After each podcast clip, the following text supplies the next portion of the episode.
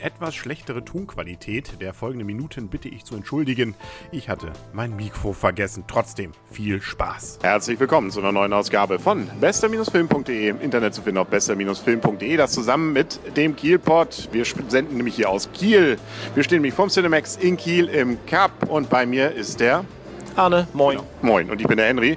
Und ähm, ein Film haben wir jetzt gerade eben gesehen. Lang haben wir ihn jetzt endlich mal nach langer Zeit endlich geschafft. Und es ist irgendwie ein Film gefühlt wie, ähm, ja, man sitzt davor wie bei der Relativitätstheorie. Die ersten zwei, drei Minuten denkt man noch, man hat sie verstanden und dann irgendwann dreht es ab.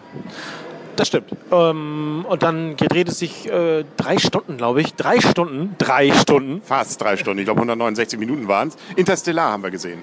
Genau. Ähm, um äh, kreisende Raumschiffe und äh, Verrat und äh, bösartige Planeten und Zeit. Genau, Zeit ist hier auch das Stichwort, deswegen haben sie es vielleicht auch länger gemacht, den Film. Christopher Nolan hat wieder mal äh, zugeschlagen. Man merkt auch bei diesem Film, er liebt einfach runde Welten. Und in diesem Fall ist es so, unsere Erde stirbt und man überlegt sich, wie kriegen wir die ganzen Menschen jetzt weg? Wie schön, dass gerade dort ähm, in der Nähe vom Saturn so ein Wurmloch auftaucht. Kennen wir ja noch aus Star Trek. Da fliegt man rein und guckt mal auf der anderen Seite, was denn da vielleicht für bewohnbare Planeten sind. Aber hier haben sie zumindest zeitweise versucht, wirklich mit Relativitätstheorie und bestimmten Dingen ähm, äh, ja eigentlich ganz interessante Ideen auch reinzubringen, oder? Also so, wo plötzlich Minuten zu Tagen und Jahren werden. Ja, sicher. Das war ähm, sehr schön gespielt. Ich glaube mal physikalisch macht das alles keinen Sinn, aber ähm, auch so den Ereignishorizont überschreiten oder nah dran und sowas und dann die vergehen die Jahre, ein Planet und so. Naja, ähm, war auf jeden Fall sehr spannend, mal sehr, sehr spannend gemacht. Ähm, hatte ein sehr paar Momente, möchte ich mal sagen. Wenn man Kinder hat, dann kann man die nachvollziehen, dass es da, dass es da nicht so nett ist und ähm, kann man wirklich nach, nachfühlen, was, was los ist, ohne jetzt zu sehr ins Detail zu gehen. Und das ist halt schon sehr spannend, gefolgt von immer Phasen, die etwas lang sind.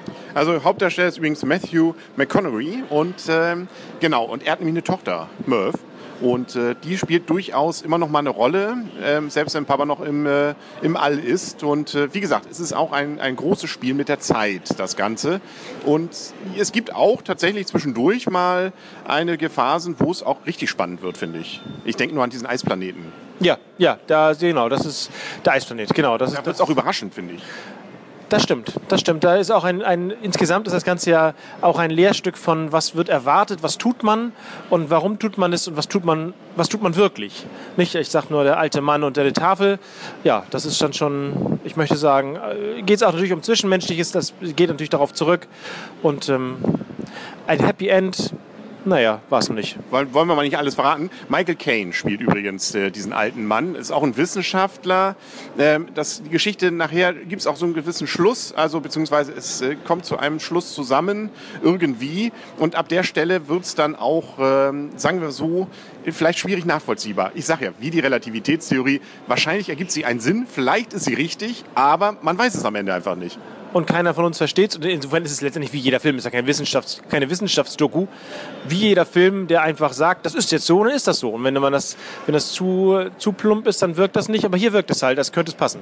Auf jeden Fall nett auch gemacht, die Roboter, die hierbei sind. Mal eine etwas andere stylische Art, also mal, mal etwas klobiger, das, das Modell, was dabei ist, aber umso witziger. Also das haben sie durchaus gemacht. Kommt so ein bisschen an Hell 9000 fast ran. Ja, da waren sicherlich am Anfang und bei den drehenden äh, Raumschiffdingern äh, sicherlich Reminiszenzen äh, an diesen Film. Also ich, ich sage nur hier, Selbstzerstörung aktiviert. Aber genau. okay, das ist äh, ja nee, 60 Prozent, genau. Also du willst nicht, dass es 55 werden. Also es gibt wirklich auch ein bisschen was zu lachen, aber ansonsten ist es natürlich vor allem ein dramatischer Film und man kann fast eine Träne verdrücken. Also hier und da wird es auch sehr sentimental. Ja, und wie gesagt, ich kann dir verraten, wenn man äh, Kinder hat, dann wird es noch sentimentaler. Du hast geweint? Ich habe geweint. Oh, okay, das darf man auch mal heute mal sagen. Auch Männer heutzutage. Metrosexuell nennt sich das, glaube äh, nee, ich. Ne? Nee, nee, nee, nee. so weit wollen wir nicht gehen. So weit wollen wir nicht gehen. Dann habe ich nicht geweint. Okay, gut. Also, kommen wir langsam zur Wertung. Ähm, und ähm, darf ich anfangen? Sollst ja. du anfangen? Dann fange ich heute an. Ich bin so ein bisschen hin und her gerissen. Also zwischenteils dachte ich, boah, was für ein Film. Dann dachte ich wieder, aha, muss das sein? Und dann dachte ich wieder, boah, was für ein Film. Ähm, wenn man das jetzt so ein bisschen zusammentut und die, die Mittel daraus bildet, würde ich sagen, es ist immer noch eine 8 Acht Punkte. Ein guter Film, kann man sehr gut sehen. Macht auch Spaß, ist von vorn bis hinten. Ich habe mich nirgendwo gelangweilt. Sehr, sehr unterhaltsam, spannend ähm, und wie gesagt auch nicht sehr plump.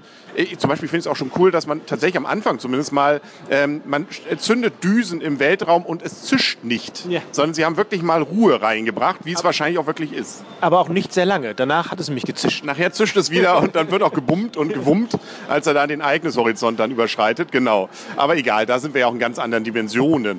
Aber äh, was machst du? Wie viele Punkte gibst du? Ja, ich gebe auch acht Punkte. Ähm, hätte mehr, also wie gesagt, ich hätte gerne ein anderes, ähm, vielleicht ein etwas kitschigeres Happy End. Ich bin ja ein Fan von Happy Ends, äh, durchaus gewünscht, aber spannend. Geht noch kitschiger?